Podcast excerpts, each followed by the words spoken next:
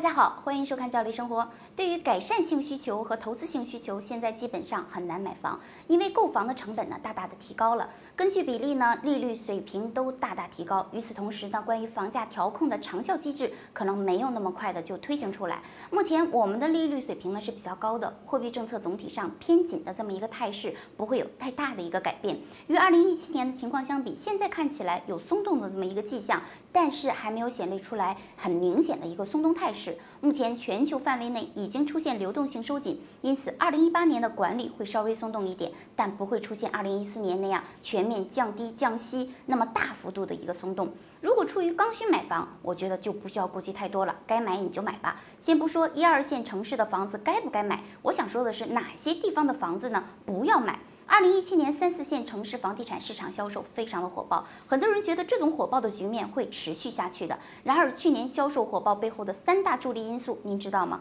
未来恐怕会是面临着很大的一个调整压力。第一呢，就是二零一七年中国棚户区改造总量达到了历史的顶峰，地方政府呢向央行借款，对低收入人群体提供货币化的一个补贴，用来实现去库存的这么一个目标。然而今年全国的棚户区改造总量呢会有所收缩的。第二呢，二零一七年三四线城市老百姓的买房主要使用的是银行抵押贷款，这样的一个模式是不可持续的。第三，总体来看，三四线城市的核心人口未来仍然会流向一些标准核心的一个城市，本地区人口呢老龄化趋势仍然在加重。在这种情况下，三四线城市的房子又卖给谁呢？房子都是用来住的，不是用来炒的。就房价上涨水平而言，区域分化这一现象已经表现的。非常的突出了。那么高房价主要集中在北上广等一线城市和二十几个新一线城市。这些城市的房价之所以会涨，其背后有产业基础的一个支撑，有城市化支撑的一个因素。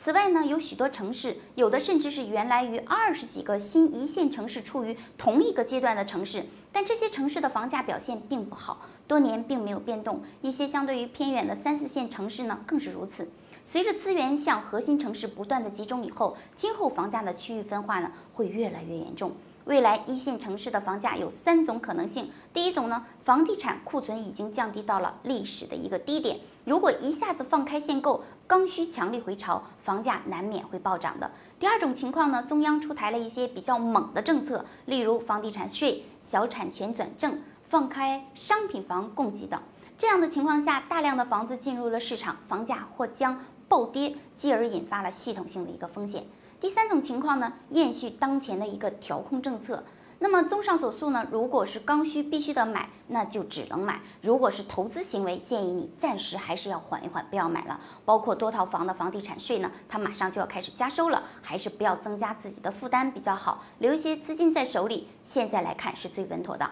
好，今天的节目就到这了，感谢您的收看，咱们下期再见。